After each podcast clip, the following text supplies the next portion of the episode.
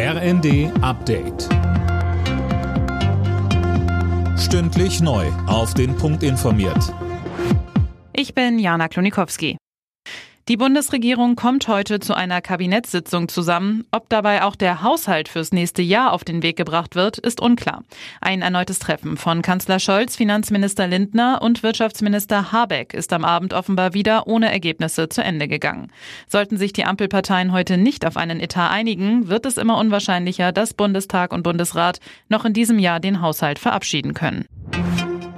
18 Jahre nach ihrer Gründung hat sich die Linksfraktion im Bundestag jetzt offiziell aufgelöst. Nach dem Parteiaustritt von Sarah Wagenknecht und weiteren Abgeordneten sind nicht mehr genug Abgeordnete übrig, um eine Fraktion zu bilden.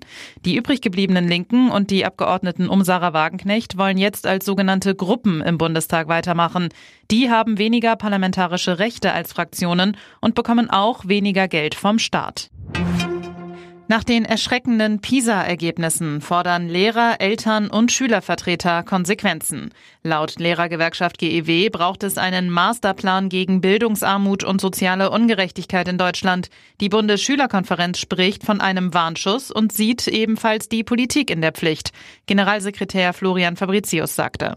Die Ergebnisse in den letzten 20 Jahren bei der PISA-Studie sind wirklich fast immer noch schlechter geworden. Die Kompetenzen der Schüler noch schlechter in allen möglichen Bereichen. Wir fragen uns ganz ehrlich, wie viel schlechter müssen die Ergebnisse noch werden, bis die Politik ins Handeln kommt.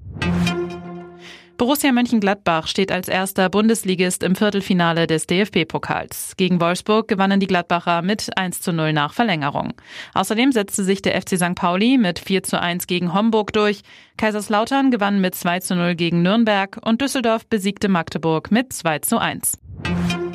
Und die DFB-Frauen haben mit einem 0 zu 0 gegen Wales das Halbfinale der Nations League erreicht und damit weiter die Chance, sich für die Olympischen Spiele im kommenden Sommer zu qualifizieren. Alle Nachrichten auf rnd.de